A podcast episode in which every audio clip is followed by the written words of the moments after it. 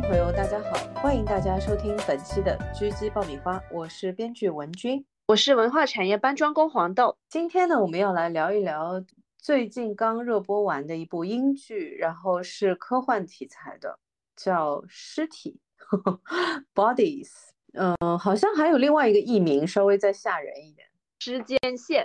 其实最初的时候会想要看一下这个剧，是因为说它的设定其实很吸引人。呃，我们来大概说一下，好吧？它是有一个漫画的原作的，它的概念就是说是分别在幺八九零年、幺九四一年、二零二三年和二零五三年，在伦敦的同一条街的同一个位置发现了同一具尸体。由四个时间段的四位侦探发现的，四位警察发现的，这个设定很有意思啊。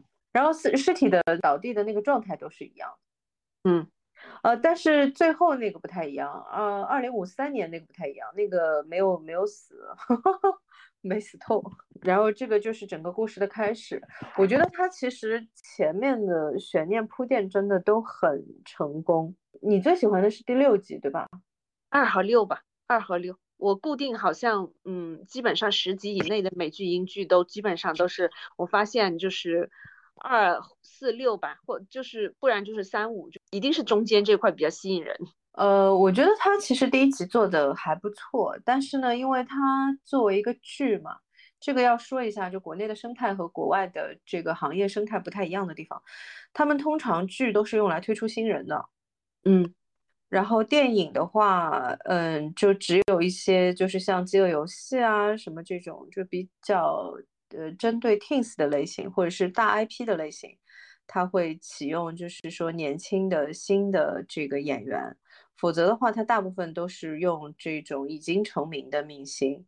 但是剧呢，就是大部分的机会都是给到一些没有名气的演员，我觉得这点其实还蛮好的。但是呢，这个剧因为它。跨了四个时间嘛，它第一集出来的时候，其实我有点茫然，因为它名字很多，然后呢，脸没有一个是熟脸，然后我就很累，嗯，就觉得，哎，就是就是信息量嘛也不小，但是你说很大嘛也没有，然后这个时候呢，说实话，就是和角色或者和演员的之间的这种就是关联感还没有建立起来，然后看的就有点累，但是呢，设定还是非常吸引人的，嗯。我最喜欢的第一集的那个戏是他们都是在验尸嘛，三个侦探，先是三个年代，幺八九零年、幺九四一年和二零二三年的那个尸体的那个事件是先交代的，然后在这个尸检的过程当中，他们是三条线就是交叉剪在一起的，那那一段我蛮喜欢，非常漂亮。嗯，我们先来说说看这个人怎么死的吧。我觉得这个设计很很也很有意思。嗯，他的一个眼球是没有的，然后那是一个洞，然后通常都以为是说对着眼睛部位开了一枪。嗯，但是没找到子弹头，但是是没有找到子弹的，就是三个时空的这个验尸都没有发现子弹。然后因为第四个没死透嘛，嗯。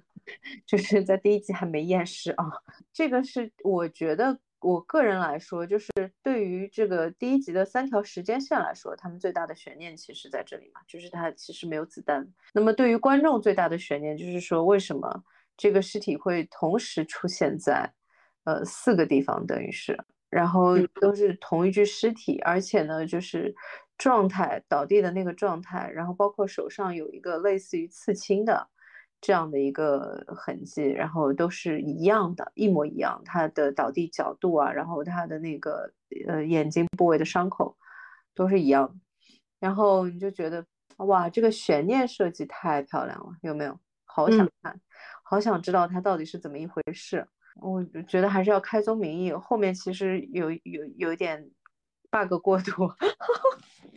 对，但是他这个一开始确实是最大的悬念，第一集一开头就已经跟你说了，然后会支撑着你把这整部戏看完。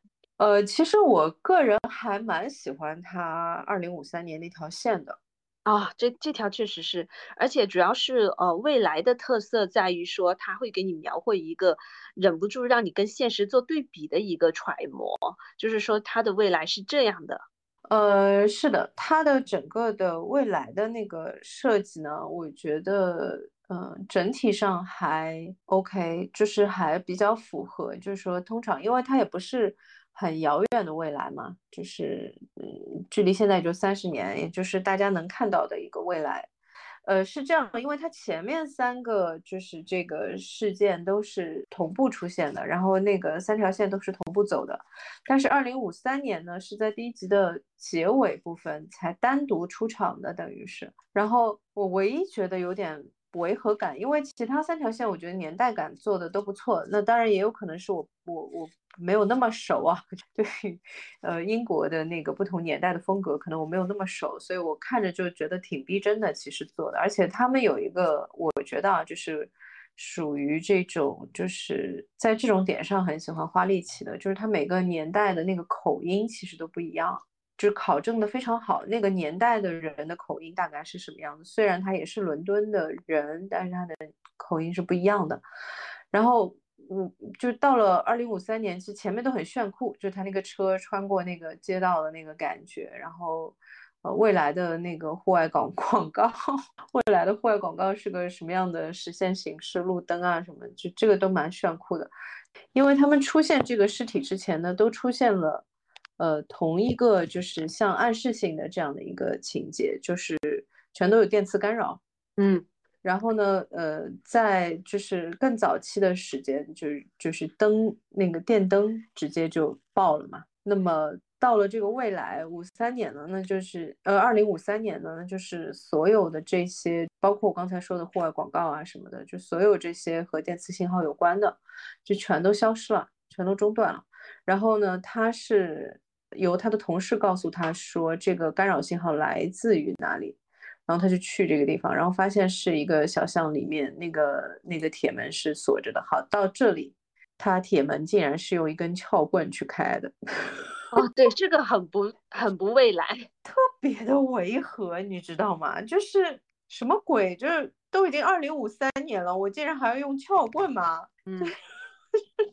不就应该刷一刷警察卡或者刷刷指纹，就是说我有权限可以进去吗？或者你至少有个什么这种，就我不知道什么激光枪之类的，我不知道，就是有个什么就高科技的东西，你可以把它打开，你知道我的意思吧？你用撬棍实在 是太原始了，就是原始到我看到这个点上，我有点啊，然后我就倒过去看了一遍。照理说，一八九零年都可以用这招了。对，就是很，就有点违和感。但是，呃，其他的细节我觉得做的都蛮好的。我尤其喜欢它里面有一些就是这种，我觉得是有点彩蛋性质的那种细节，就是他们在那个二零二三年发现的那个嫌疑人，然后，呃，就是第二个嫌疑人，他们冲到他家去的时候，嗯。他父母都在嘛，然后冲到他的房间，然后是在一个大型的海报后面，发现他其实一直在跟踪这个办案的这个女侦探，这个女警察。然后，呃，他这个海报的后面藏了很多，就是他跟踪他偷拍的那些照片嘛，他和他的孩子和他的先生在一起的这些照片。然后这张海报比较有讲究，就是。叫 The Man Who Fell on Earth，直译的话是掉在地球上的人。这个是七六年的一个英国电影，中文是叫天外来客。我觉得这个细节很漂亮哦，这种确实是很有彩蛋特色呀。对，就很符合这种科幻感，有没有？跟剧情是完美契合的。对的，然后呃，也不是那种契合，不是说他他想说一个外星人的故事。要说清楚，就是呃呃，但是我就觉得就是那个点很有意思，就类似于呃，因为主角的这个命运确实也和这个掉到地球来的这个外星人有一点有不少相像，嗯嗯，就蛮有趣的。那先卖个关子。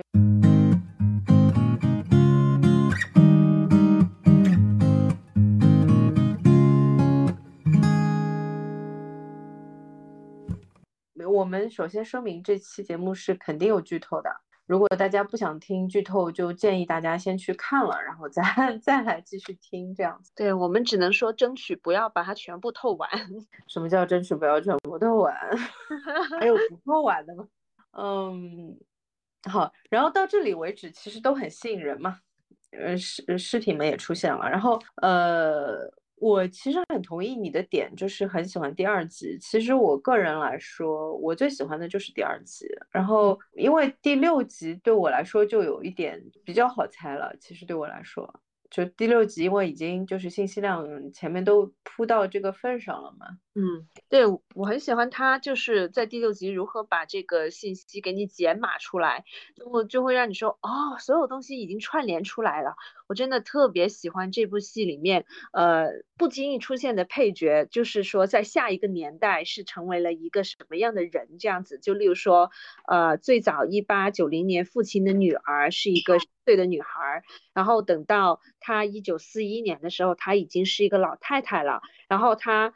从从一个非常善良天真的女孩变成了一个你完全无法想象的老太太，而且是有一个重要戏份的老太太。哦，这个时候你就串联起了所有过去和现在之后，你就会觉得说，这个编剧还是有点意思的。呃，我觉得他的人物的刻画很好。对，嗯，我觉得就是每一个细节角色，就是像你刚才说的这些，就其实不算是绝对意义上的主角，或者说在。他那条时间线里面，他可能只是某一个阶段的主要角色，但他不是贯穿始终的主要角色。但是，就是在这种点上，他每一个角色都刻画的很完整，这个是我非常喜欢的。我们先顺着这个故事线往下讲，好不好？我觉得大家应该会很很好奇后面发生了什么，因为这个里面就难免的还是有一些就是西方的那些就是政治正确啊，包括他们就是这个整个。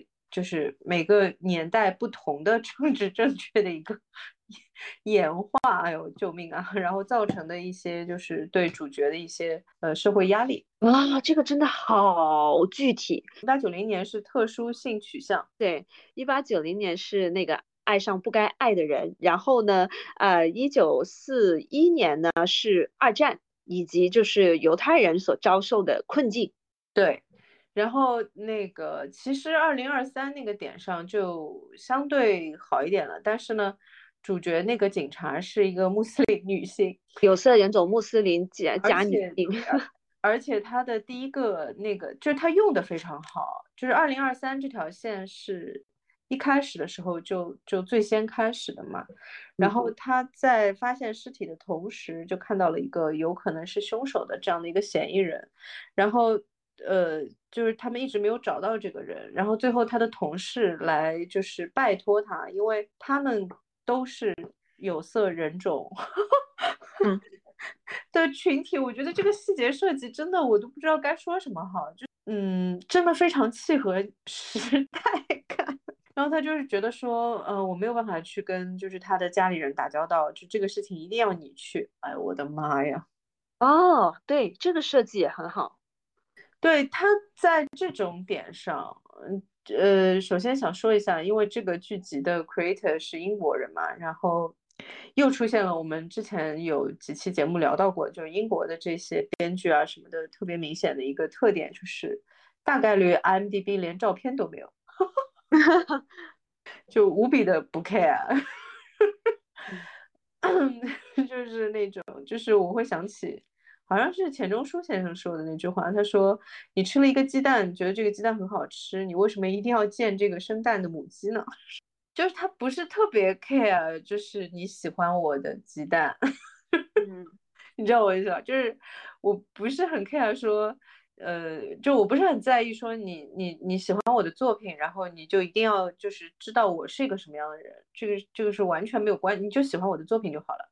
嗯，这个风格我蛮喜欢的，但是就因为和好莱坞差的太远了，你知道吗？好莱坞应该是营销吧，就是嗯，好莱坞是那种你都不知道，就是我做了什么作品，但是你肯定知道我。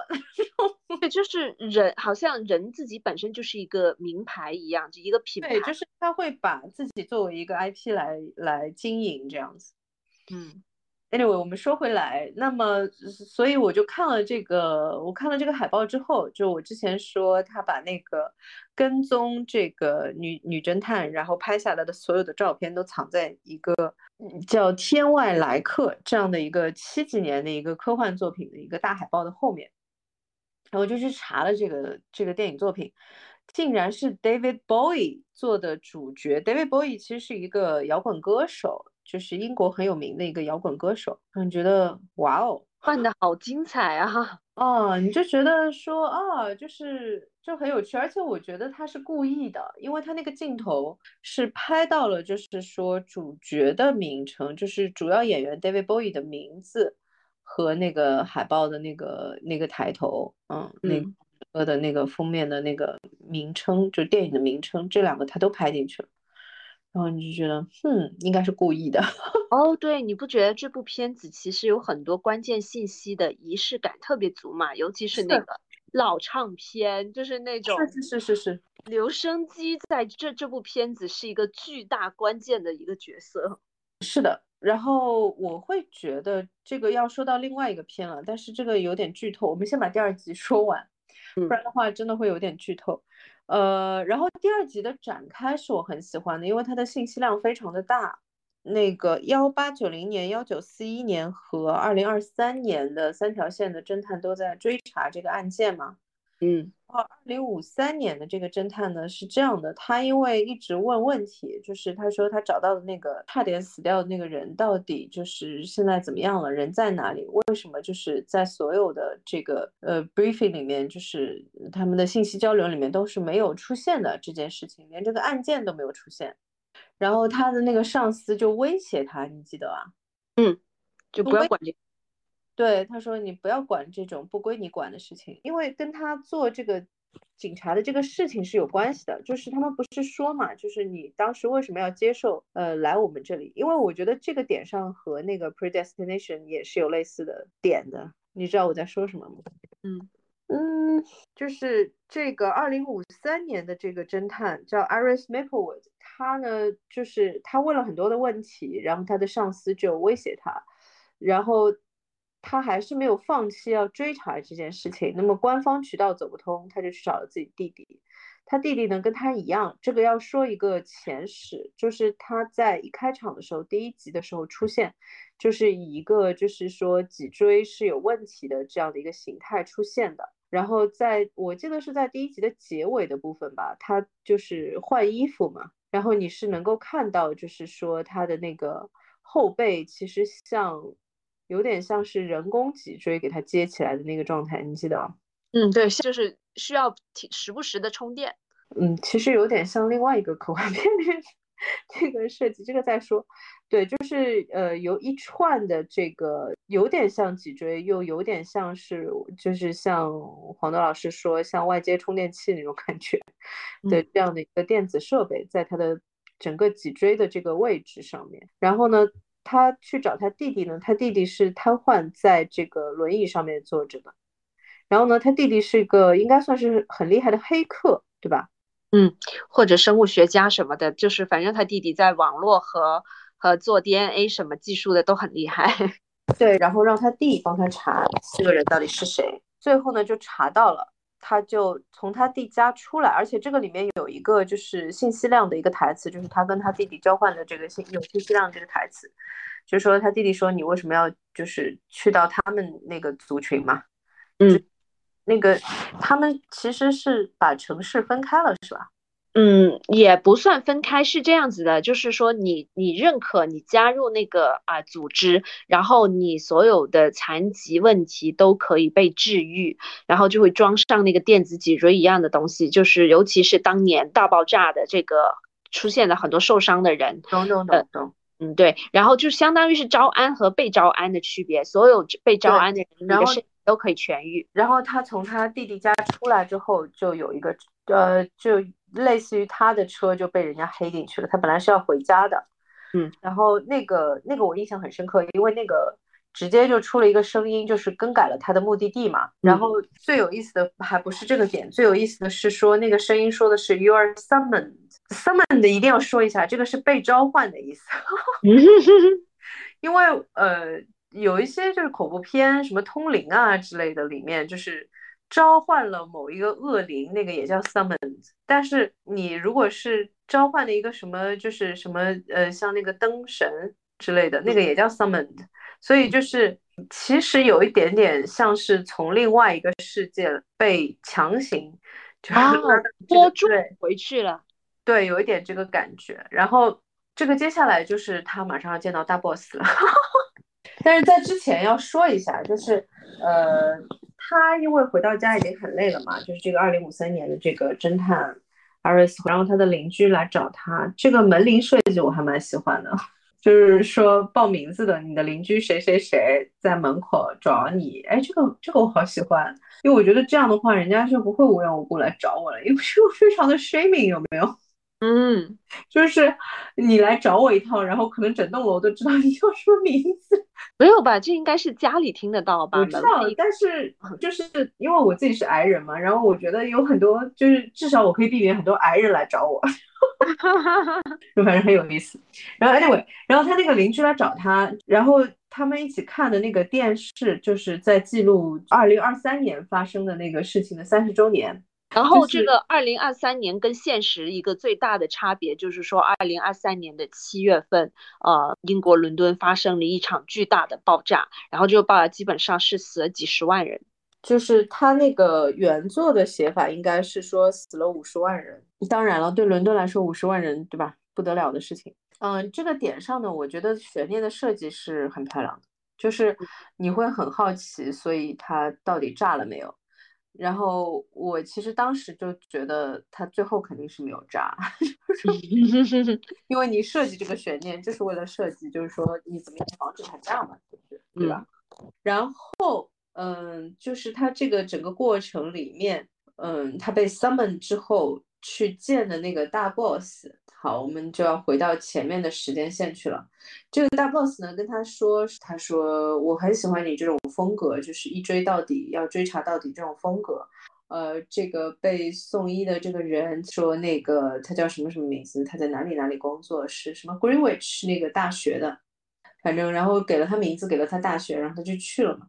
然后另外一条时间线里面，应该是那个幺八九零年的那个时间线里面。就是也是有那个侦探和一个记者两个人一起去追查，应该是就是摄影记者了。Anyway，然后他们两个人去追查这个事情嘛，呃，查查查查到了一个就是类似于名门望族这样子的一个大的宅院外面，然后就看到说那个人走出来，然后都说哦我们要回避一下，说他看着我们了，然后这个人。就和二零五三年那个女孩子在一个私人病房里面见到的那一位跟她说：“哦，我很喜欢你这个风格，我喜欢你这种一查到底的那一位是同一个人。”对，啊，这个悬念的点我还是很喜欢的，我当时非常喜欢这个设计。当然，其实基本上就已经可以猜到它背后的逻辑了吧。无非是说，就是他是怎么回到过去，以及是说为什么，就是说会需要这个同一具尸体，就是在四个时空出现嘛？就是这两件事情是如何连在一起的？但不管怎么说，这几个重要的信息点都是在同一集里面，而且是用的很简洁的方式，就全都交代出来了。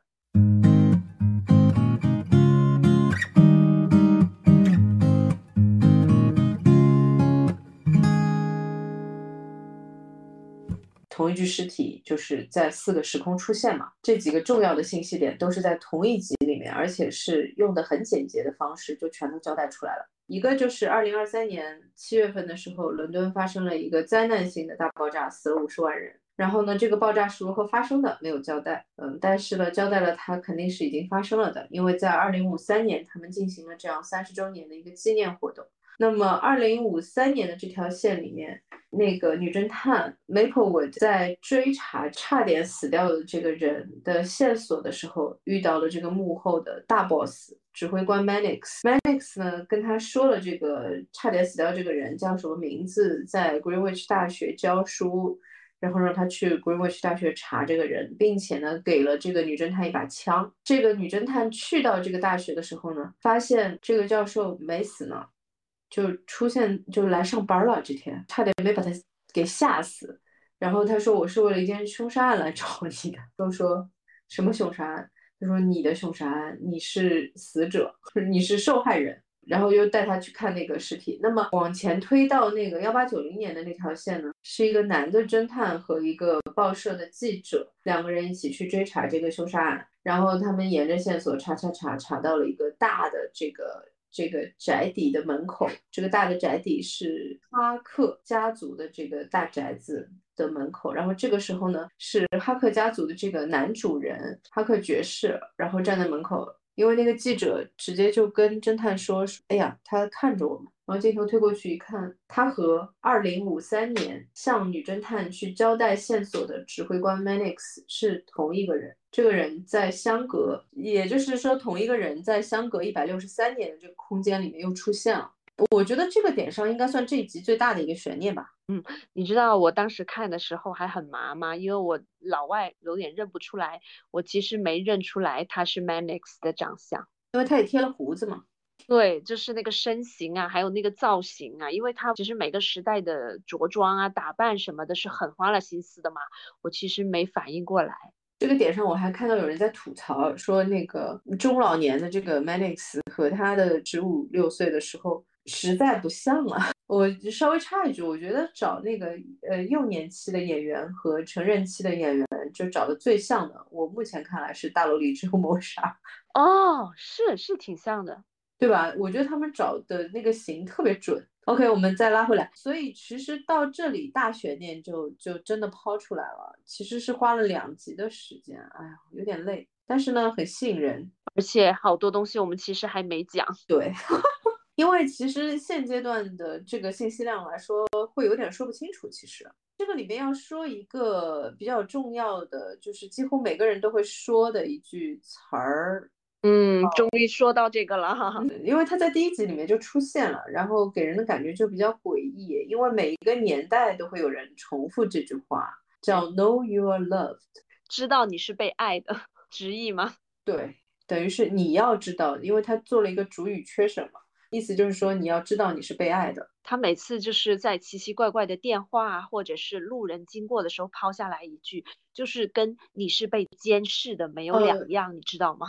对，有一点吓人，有一点 creepy，都是在这种点上。那么它这个点，第一个点应该我没有记错的话，应该是二零二三年的，它里面那个嫌疑人自杀的时候，就是说了这句，你会觉得吓一跳的那个点。他们在二零二三年发现尸体的时候，边上是有一个人的嘛？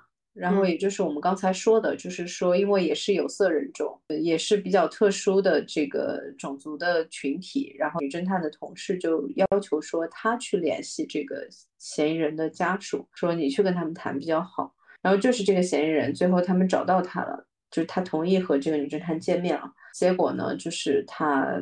当着他的面一枪把自己爆头。他在爆头之前对他说：“Know you are loved。”真的特别的 creepy。这句话其实之前已经出现过了，是在哪里出现呢？就是那个一九四一年的那个侦探，听着有点像就是邪教的人或者是什么暗语的那种感觉，口号。对，就很可怕，就是。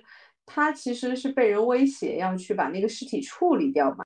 他本来是受受人威胁，就是说这个尸体不可以被警方发现的。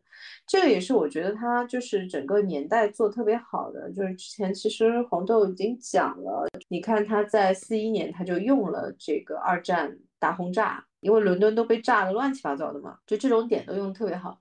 然后呢，他一开始是接到电话，告诉他几点几分去哪里。去把这个尸体搬上车，然后运到哪里哪里，都是跟他说好的。结果呢，他就因为这个大轰炸的事情，嗯，就差点就去不了了。因为本来呢是他的一个同事，觉得他是内鬼，怀疑他，然后呢一路跟踪到，就是他搬好了尸体往前开了，然后那个同事来跟踪他，就站到他车边上，在跟他对峙的时候。这个时候大大轰炸发生了嘛，然后他那个同事就被炸死了，他其实也被炸得够呛，他就没有把那个尸体运到就是说好的那个地方去，他直接就把那个尸体栽赃给他的同事了，他就把那个尸体放在了他的车里面。我觉得这个设计还是很妙的，但比较让人毛骨悚然的就是他每次接到那个威胁他的那个电话，都是那句话：“Know your loved detective。”毛骨悚然，真的。然后特别是那个小孩在给自己一枪爆头之前，对着那个女侦探说 “Know your loved”，你就感觉这群人就是被洗脑了，有没有？有一点邪教组织的感觉啊，反正挺吓人。而且是一句温暖的话，在这里变成了就是邪教组织的口头语，就就显得更加恶心了。反而在我这里，这句话基本上是你是被监视的，没两样。然后它里面也有一些小小的，就是在前两集其实也有一些小小的这个留的那个线索，就比方说把自己一枪爆头那个小孩对他说，一切将要发生的都已经发生了啊，对他很多暗示性的语言其实很早就已经铺好了。对的，然后他们里面很多人在做一些就是非常非常违背自己的心意的一些举动的时候。都会对自己说，这个事情终于就是像他们告诉我的那样要发生了，记得吧？嗯嗯，就他们都是事先知道的，他必须要做这一件他就是完全不愿意做的事情。就反正气氛真的拉满，都铺垫到这里了，你应该给我一个就是，哎，这个整个剧集其实说实话，就我觉得它的整个设定是不差的，但是它的 bug 真的太多。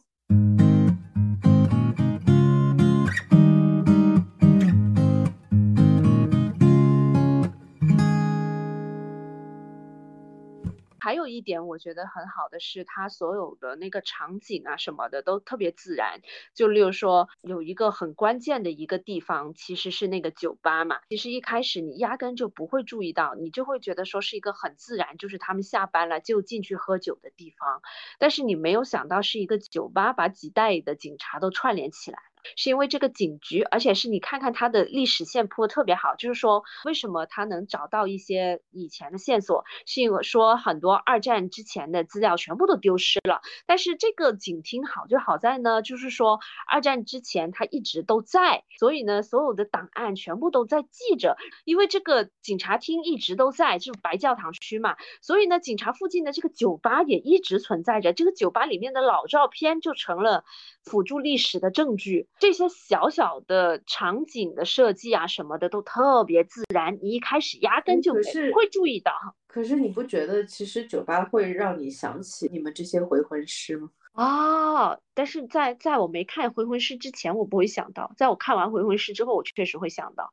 对这个小说比较熟嘛，因为我那个时候就是看完《前目的地》那个电影。呃，这里稍微说一下，你们这些回魂师呢，它的英文名叫 All You Zombies。然后呢，是美国的一个作家在一九五九年写的科幻小说。这个作家呢叫罗伯特·海因莱因，他是五九年做的这个设计。它是一个短篇小说，故事的等于是整个的开场和主体其实就是在一个酒吧里面发生的，就是你们这些回魂师这个故事的主体。呃，这个小说我也非常推荐，如果大家对。这种科幻小说感兴趣的话，因为它也不长嘛，它就是个短篇小说，其实可以看一下，设定非常厉害。很多后来的那些和时空穿越有关的一些科幻的概念，我觉得都是受它的启发来的。好，现在拉回来说一下，就是不好意思，你说就是你觉得它这个酒吧的设计特别妙，对吧？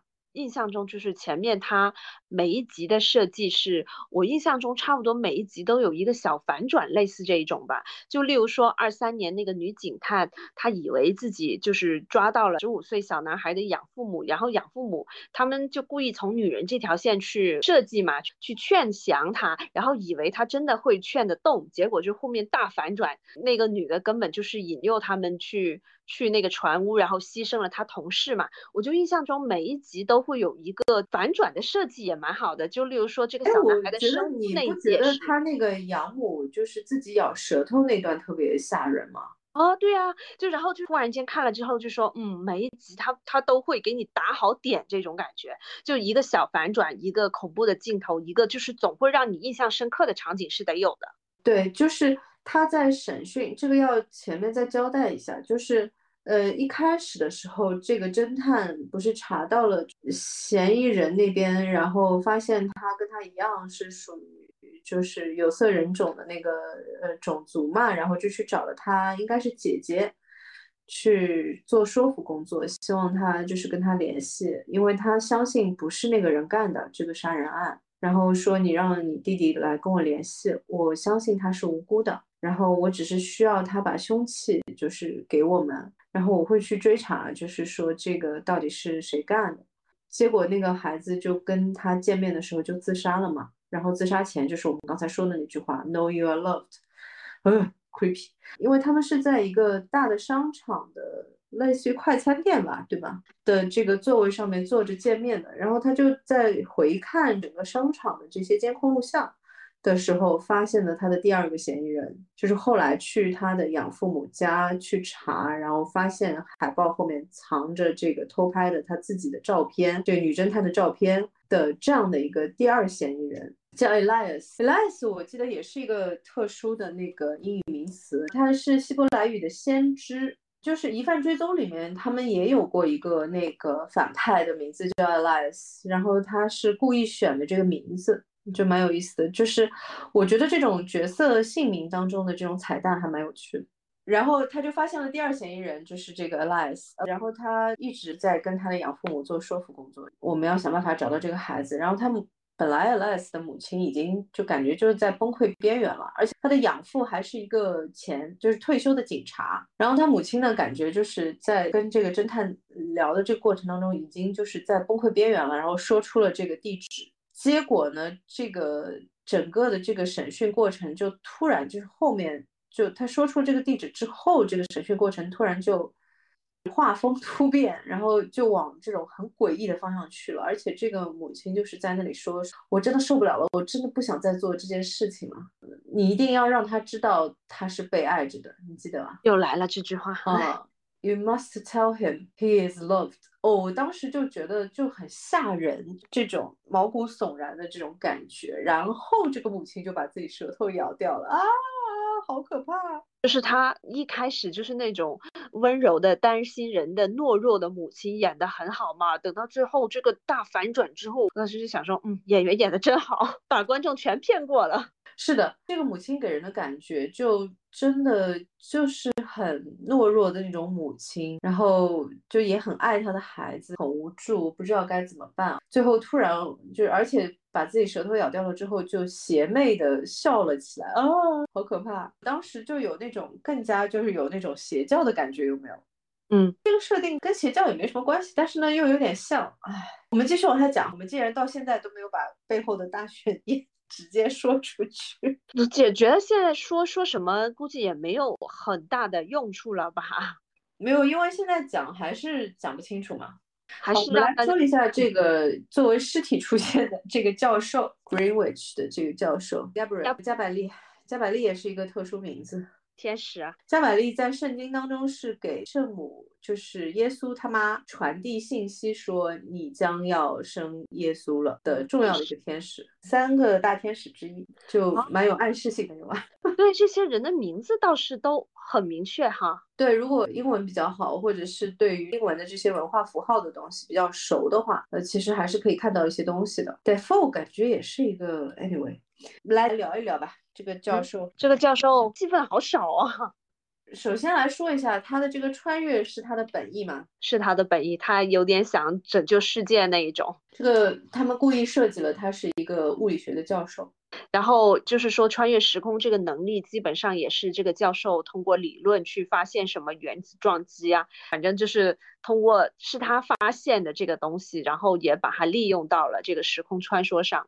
我们要不要提一下你们这些回魂师？因为我觉得时空穿越好像确实，我不确定是不是从你们这些回魂师开始的，因为它确实很早，它五九年，就非常的早。但是呢，量子物理其实是十九世纪就。一八几几年的时候，最早的双缝干涉实验。哦哟，一八零一年，相对论是一九零五年和一九一五年，也很早。你看，就是科学其实早就已经知道，只不过我们文化圈一直没有什么文化，所以没有跟上。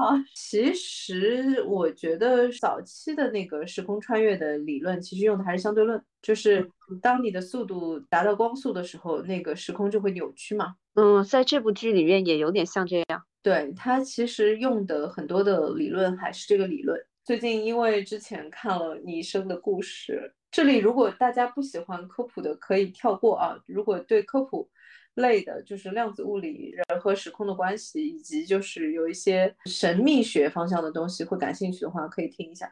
就我前段时间因为看了你一生的故事，然后就有朋友给我推了一个 B 站上的 UP 主，是叫安东尼二零零一，他是一个学物理和这个哲学。两个专业方向的这样的一个 UP 主，然后他就是经常用一些非常物理方向的知识来解释一些哲学性的问题。我就看了他关于整个人的意识和这个时时空的关系和这个物质世界的关系的一些解释。他其中就我想起来，他他引用的那一句应该是普朗克的，就是我刚才跟你说的那个，就是 Consciousness is origin of matter，普朗克常数。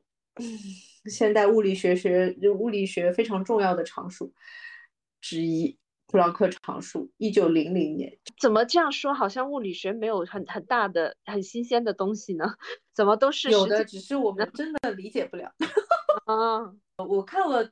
这个 UP 主的很多的东西嘛，然后我就发现说，哦，原来是这么一回事。就是普朗克提出的这个 “consciousness is the origin of matter” 的意思，翻译到中文，严格意义上就是说，意识是整个物质世界形成的起源，就是所有的物质世界形成的起源是你的意识。那么这个点，其实我个人觉得，就是基于这个量子物理对于世界的理解提出来的。就是像双缝干涉实验啊，像那个薛定谔的猫啊，这个都是属于就是说观察者悖论。就是当你不去观察它的时候，它就是一个叠加态的状态。就是这只猫猫的状态是既是死了又是活着的。这个当时就是薛定谔在提出的时候就说，他是用一个宏观实验来解释他在微观世界所看到的现象。已经有点迷糊了。就是如果你不去观察它，那么。这只猫的所有形、所有状态是同时存在的，是由于你这个观察者的存在。因为他那个时候就举了一个例子，就是当时的双缝干涉实验，其实最为难科学家的点是在于说，当他们去观观察它的时候，它的干涉现象就不存在了；当他们不观察它的时候，它的干涉现象又又出来了，就它的那个波纹，它的那个水波纹又出来了。嗯，他们去观察的时候，它又。就是没有水波纹了，不观察的时候又有水波纹。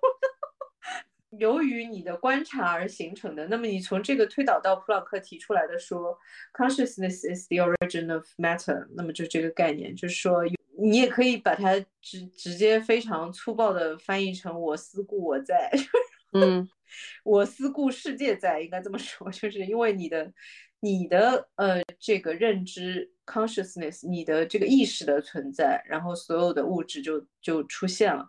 但是我觉得它的核心的概念就是那个概念。那么我们回到这个剧上面来说，它其实穿越回去的那个时空就一定是已经改变了的时空。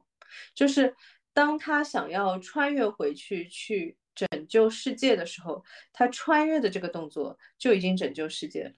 啊，你知道我在说什么吗？嗯。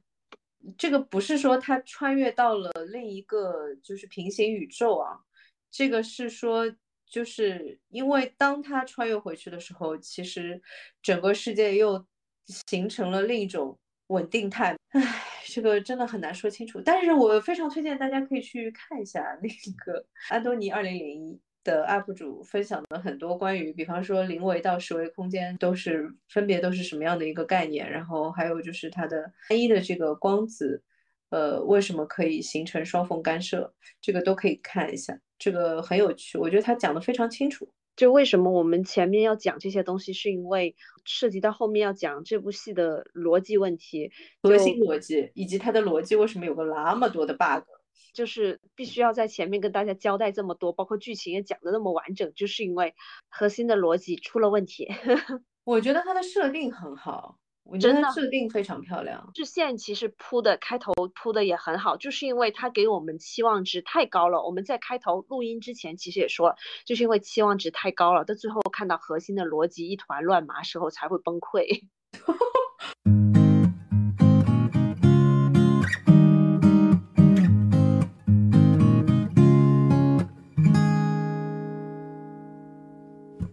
我觉得他一直到第六集都还好，但是我当时到到第六集的时候，就已经预感到他要崩了，因为他只剩下两集给你梳理了，你梳理不了多少的哈。我是觉得他就是对于这个物理的核心，其实没有太理解，他用的依然是那个相对论的概念嘛。它的核心就是说我穿越回到过去，然后促使了我的出生。我觉得它依然是关于爱的一个故事，就是因为他其实在过去的那个年代的那一段是被爱的嘛，然后过得也很好嘛，他不希望自己没有被生下来。那么，所以就是因为你必须被生下来，你才能够再回到过去，然后再感受后面那一段嘛。然后我觉得我们到这里是不是应该解释一下它的大的这个故事线？剧透预警，剧透啊，剧透剧透。那个其实就是 Mannix 这个人，就是我们当时说二零五三年的这个女侦探见到的这个幕后大 boss 这个人，就是这个二零五三年的这个大 boss Mannix 呢，他其实就是说在他的人生的前半段过得非常的不好，他作为一个孤儿出生，然后呢经历了很多很多的这个虐待。然后一直到他就是说拿到这个回到过去的这个办法，然后回到了幺八九零年之后，他才就是遇到了他爱的人啊，就是遇到了爱他的人啊，就是有了孩子啊这样的一个过程。但是呢，他不希望就是未来的这个自己不出生，嗯，所以他就做了一套，就是其实还蛮复杂的。这样的一套系统，就是为了去保证他自己一定会被生下来。哎呀，救命啊！就是形形成了一个邪教组织一样的呃机构，然后呢，就是尽全力，即使是在每一个每一个时间线都发现尸体啊什么的，可能会牵扯到他的情况下，他也已经就是说设计好了所有的人手去这个政界啊、警察界啊什么各个界都安排好了人，就是力保所有的事情都按着他的意志去发生。对的，然后就是保证，因为他自己和他的这个。他自己穿越回去的1890年的这个自己，和2008年出生的这个自己，就是穿回去的这个这个 Mannix 和这个2008年出生的这个自己之间，中间隔了四代人，是他的曾孙的儿子是他自己的父亲，嗯，曾孙的儿子是他自己的父亲，那就是隔了四代人，好乱呢，这个是算的好头好痛，嗯，算的我头好痛，呃，就是。等于是他先生个儿子，儿子再生个儿子，儿子再生个儿子，儿子再生个他，反正就是确保自己要出生。对，所以他要保证他自己的这个时间线上没有任何的问题。那么这个当中，其实说到这里，我觉得大家已经感觉出来了，这个当中肯定是有很多的 bug 的。但是呢，我看了一个豆瓣的一个评论，我觉得这个说的挺好的。他说，其实呢，不是说这个剧本的这个故事有。多少的这个 bug，而是说这个人的存在本身是一个 bug，就是他说是这个故事是基于一个 bug 一样的存在的人而产生的，并不是因为说倒过来，并不是说故事里面有 bug，而是说故事就是建立在一个 bug 上面。这个人本身就是这个故事太奇幻了吗？存在的，嗯嗯，我觉得他这个解释的点还蛮好的，但是。我依然是觉得它的 bug 过多 啊，连我这种就是逻辑混乱的人看了都觉得说，嗯，他这逻辑线应该有问题吧？我没有办法梳理清楚他到底想怎样，而且就是重复在这个时间线上反复跳转，而且一个人还能跳到四个时空，我真的是觉得有点厉害吧？Mannix 本身也只能跳到一八九零，你这个加百列居然跳到四个时空。啊，为什么 Mannix 只能跳一个，你能跳四个呢？我又很混乱了。那因为其他人所有人都只跳到了一个时空，只有加百列这个尸，这个这这具尸体跳到了四个时空。这个其实还是可以解释的，但是 我觉得物理原理过多，这个可以忽略。就是我们继续讲，对，就是你，而且因为他其实不算主角嘛，你知道我的意思吧？然后就有点累，然后他其实。我觉得算是一个主要的这个悬疑的元素。救命啊！真的是，就是编剧心里说，即使就是说，嗯，他这个用用来做引子很有效，是吧？而且就是说，它里面还是有很多没有交代的地方，比方说 Maplewood 那个二零五三年的那个女侦探，她回去了，对不对？啊，对对对。那之后呢？对呀，他他还能回到未来吗？我不知道呀，就是重返未来。就是我认为啊，最大的一个 bug，那他既然是回到了过去，那为什么他没有给未来的自己留线索呢？对吧？就所以就是这个 bug 多到就是像筛子一样，然后就是。我一直在想，从创作的角度上来看，不论是我看他的嗯介绍还是什么，他介绍很有吸引力嘛。我我在想说，他会不会他创作的源泉也是说基于这样一个问号，就是说，当一具尸体出现在四个不同的时空，就是这些。对，我觉得其实他一开始的那个就是非常呃有吸引力、非常有魅力的那个点，其实就是在这个点上。但是他后来的那些就是。展开，特别是从大设计的角度来说，因为其实你看，从第三集开始，你就已经要把就是背后的大故事线慢慢慢慢铺起来了嘛，嗯，就 Manix 那条线嘛，但是就大 boss 那条线，但是就反而没有那个四具尸体那个点那么惊艳，有没有？嗯，对，所以我就想说，这个可能主创的，呃呃，或者是说这个漫画啊，最最原来的驱动力就是可能就是这个四具尸体出现在同一个地方，不同的时空这样子。而而且其实这个确实是，嗯，这个想法。因为其实我的感我的感觉啊，因为我们之前不是正好在聊，就是你记得吗？就是我们开始录之前，其实我们正好在跟你聊单一光粒子是如何就是产生双缝干涉现象。嗯，你记得我在我在跟你聊这个点吗？其实这个点就很像这个四具尸体的出现，有没有？就是，嗯，他明明是一个人，为什么可以出现在四个时空的四具尸体的一个状态？如果他是一个概率云呢？天呐，又又如果它是一个宏观世界的概率云呢？这个是完全可能的。好的，我们不往下说了。就是这个也是从安东尼。的那个就是视频里面看到的，他说他不理解为什么单一光子可以产生就是双缝干涉，因为理论上来说单一光子只能从一条缝里面过去嘛，对不对？嗯，那么然后他去问他的教授，然后他的教授每次给他的回答就是说，因为它是个波函数啊。人问了无数次，然后他到那个点上终于想通了，就是说，哦，那个其实就是在光子的那个层面，在光的那个微观的那个层面上来说，其实它是它是一个概率，它是一个概率云。然后呢，就像原子里面的电子其实是概率云，然后。它完全有可能就是有部分的概率是从一条缝过去，有部分的概率会从另外一条缝过去，然后这两种概率是可以互相产生干涉的，所以就会有多种可能，然后这些可能都可能存存在，是吧？对，我觉得其实它那个四具尸体在四个时空同时出现，这个真的是它最有魅力的一个地方。然后。我觉得其实，如果他愿意去更多的研究这种就是相关的一些物理的原理的话，可能可以做得更惊艳。你知道我在说什么？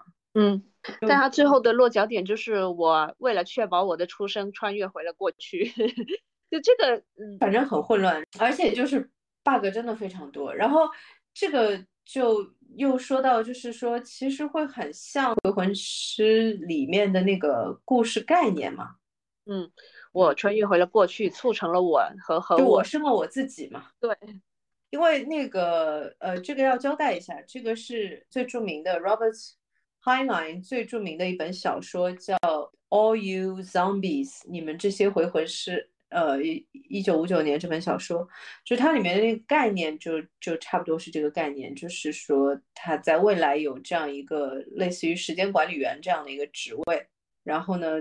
在七零年的时候遇到了一个未婚妈妈，然后这个未婚妈妈就是说自己想要找到自己孩子的父亲，就是当年把她肚子搞大的这个男的，他要惩罚他，然后他就承诺说，嗯，我可以帮你找到。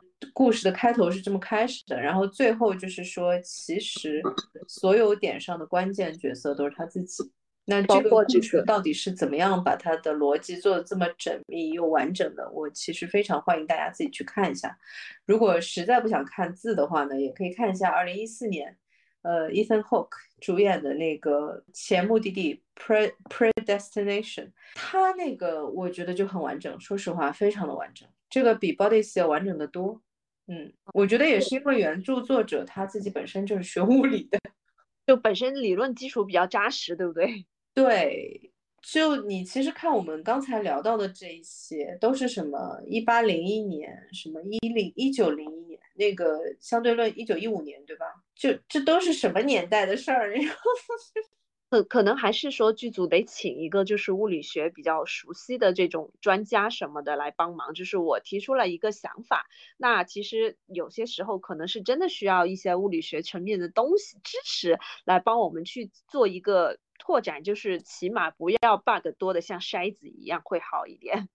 不要这么说，我觉得可能它有原著也有一定的关系。它原著是一个漫画嘛，嗯。然后我个人的感受是说，我觉得就是漫画的叙事其实比小说是更有跳跃感的啊。嗯，因为它是用一格一格的，等于是定格的镜头来交代一个故事嘛，所以它有部分的。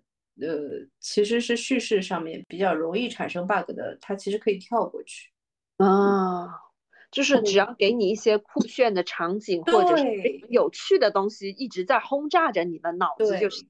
所以我觉得它的影视改编整体上还是非常成功的啊。但是我记得它的那个 m d b 的评分是只有七点四，然后豆瓣无比的七点四，统一也是七点四，哎，好神奇啊，有没有？对，呃，然后这一部戏还有一个，我就盘了一下，说其实他其实强调的是爱嘛。他是想说让呃，无论是他自己很优势，觉得没有人爱他，呃，引爆那个炸弹，还是说后面他这个 slogan 一直要强调，呃，你要知道你是被爱的，是呃，如果是说真的到落脚点是说是一个一个人感受到被爱这个层面，我又觉得说他做的太少了，他分了太多的精力去圆这个时空轮回的情况，以及四个侦探真的太多了。四个侦探，每一个时空他都得有交代，而且里面还有很多的人物群像，就是他这一块做的很细之后，然后他这个核心的这个主角受感受到的爱这一块又没有了。无论是每一个主角吧，尤其是一九四一年那个侦探，以及一一八九零年这个就是不被认可的这个爱上不该爱的人的这个侦探，其实很多这个爱还可以再拓展一块，他这一块又少了，就是戛然而止。我又觉得蛮可惜的，就是从这个大核心上来说，摒除掉这个逻辑上的其他情况来说，我又觉得他爱的太少，就是说这种文戏部分。可能就我知道你的意思，我知道你的意思，就是让人印象深刻，然后会觉得啊，就是很温暖啊，或者是很心酸啊，就是很有魅力，让人很留恋的这些很少。嗯，其实相关的作品，就是讲这种时间穿越的作品，我们回头可以单独开一期聊一下。嗯，然后嗯，感觉都蛮就是硬核的。啊，我想到的都是那种时空恋旅人呐，时间旅行者的妻子这种。对对，不好意思，我想到的都 都是那些什么致命魔术啊。那个什么，还有什么那个什么蝴蝶效应啊？我想的都是小清新，还有什么穿越时空的少女啊？然后这穿越时空少女让我大为不解，就是每次她穿越时空都是为了一些很琐碎的事情，例如说我们想到的这些，我觉得我们想到的这些片单基本上就可以反映出我们是什么类型的。真的也蛮好的，因为你看我我一看这个我就想到那个 predestination 嘛。哎，就我觉得是这样啊，就是如果大家其实蛮喜欢看这种，包括蝴蝶效应啊什么的这些的，就是比较硬核的这些呢，我觉得也可以看一下，因为他拍的还是蛮好的。几个时代，除了那根撬棍啊，不好意思，我还是觉得那根撬棍让我觉得 二零五三年了。但是除了就是这种点，就是其他的，我觉得做的都挺好的。就包括很多的名称的细节啊，海报的那些细节啊，包括就是说这种诡异感，前面的这种铺垫的诡异感都蛮漂亮，觉得可以看一下。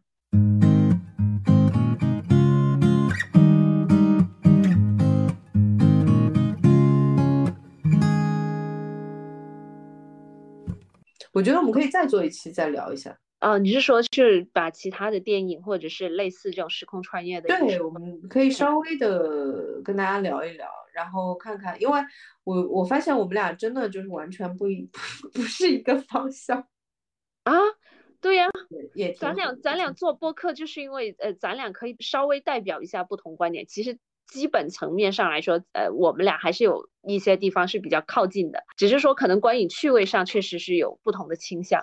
对，我觉得观影趣味上面真的还是不太一样的。我觉得这个点也很好玩。嗯嗯，可以带动不同的这个，就是因为我其实，在做播客之后看了很多我原来不太会看的 节目。非常感谢黄豆老师给我的科普。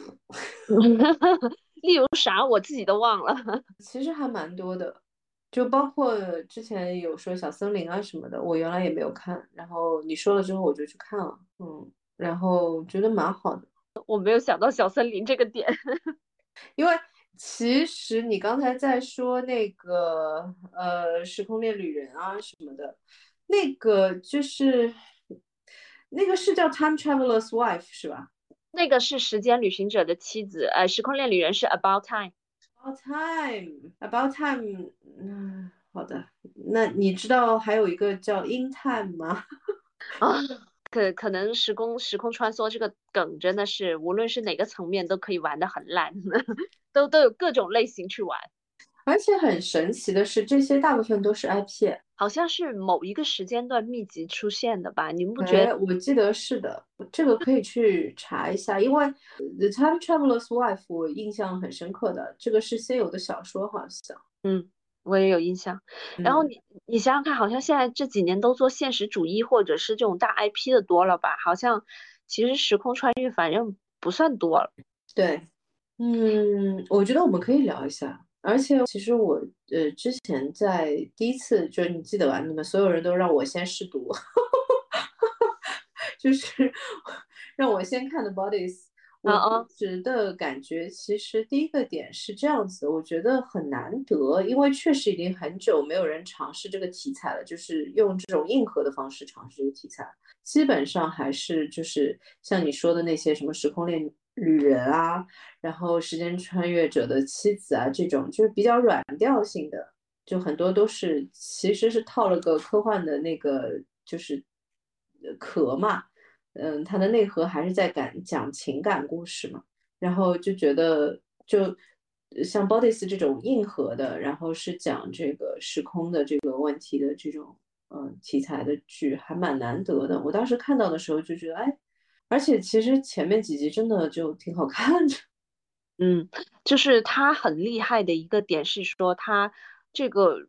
每一个时四个时空的那个时间线串联起来，串的非常好。其实这一点，我觉得就是说，内容创作者也可以去看，真真的就是打点打的真的很好的。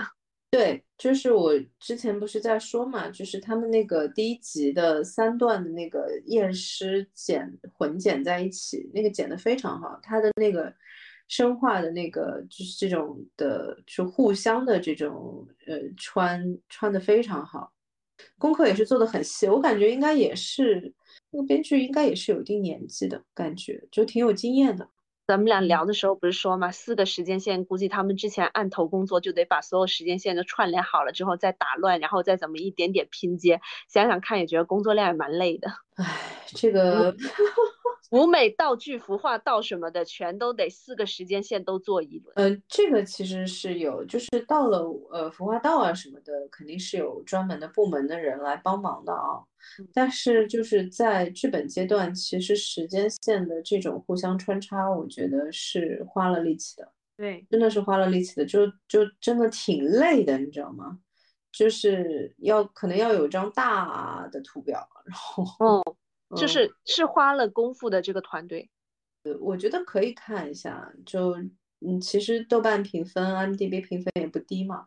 那我刚才查了一下，很有趣的是这样的：IMDB 上面那个前目的地 （Predestination） 的评分也是只有七点四，但是豆瓣上面前目的地的评分是八点零。哎，这一次是豆瓣网友赢哦。但是但是其实这部 Buddies 其实豆瓣网友看的不多，就前目的地，嗯，看的人会多一些。可我们也可以看一看，等到后面看这部戏的人多了之后，这个分数会不会上涨，或者是嗯有降？因为因为因为真的人人基数多了之后，有一些剧是评分涨了，有一些又是降了。你有没有感觉，就是其实今年或者说其实这几年，就是慢慢慢慢的这个趋势是说，并不仅仅是电影类的这个好莱坞大片有点就是疲软，然后感觉剧类其实也不太行。你想想看，咱俩现在开始聊老剧了，像《降临》都聊了，你就知道了呀，没有新东西给咱俩聊了。啊，这个难道不是因为他们在罢工吗？你除了罢工之外吧，我觉得灵感枯竭也是一个很大问题。就像那个啊，Past Lives 叫叫什么过往时光还是什么的，就是说是一是韩剧吗？就韩国导演拍的美国电影，然后就是说是是我们亚洲人看烂了的纯爱电影，就在美国人那边就是说得到了一致好评。哎呦我的妈呀！然后我迄今都没有勇气打开它，就是我很怕，就是说看了之后我会 PTSD。因为就是是我们亚洲人几十年前就开始看的纯爱电影，就是算了，突然间挪到一个美国背景，太累了。怎样？我我就很怕看到一些我非常讨厌看到的某些固定场景，然后我会忍怕，我忍不住想想手撕那个，就 slow 呃 slow motion 呃慢镜头，然后就是在一团光里面出现，然后嗯，唉，算了，两个人一起躺在草地上。现在现在感觉是一个呃呃。就是美国跟其他国家的一些想法，或者在在学习吧，可能是大家都在互相学习交流风格，对不对？对对对，因为已经没有灵感了，这这不得找个外来的和尚念经给我念念看？OK，我觉得我们可以稍微聊一聊，就是下一期，就是因为我们还没有说完嘛，这个 Bodies 的整个设定，我觉得可以就是然后把他那个大悬念再说的稍微清楚一点。然后，呃，顺带把一些就是我们自己都比较喜欢的一些这个和时空穿越有关的，我讲硬核的，你讲软调性的这些，好不好？好呀，好呀，我们终于可以来一次分工了。要说一下那个什么延后了，那个《三体》的美版延后了。对，三月份上。开码时间延误，所以《三体》的美版延到了这个三月份。然后呢，它出了一个更加详细的那个，呃不是更加详细，更加呃长度更加长，然后镜头更多的那个预告片，但我还没有看。然后等我们看完，我们也可以稍微聊一聊，呃，看看是不是下一期聊。好的，好，我们今天就先到这里，我们下期再见，下期再见，拜拜，拜拜。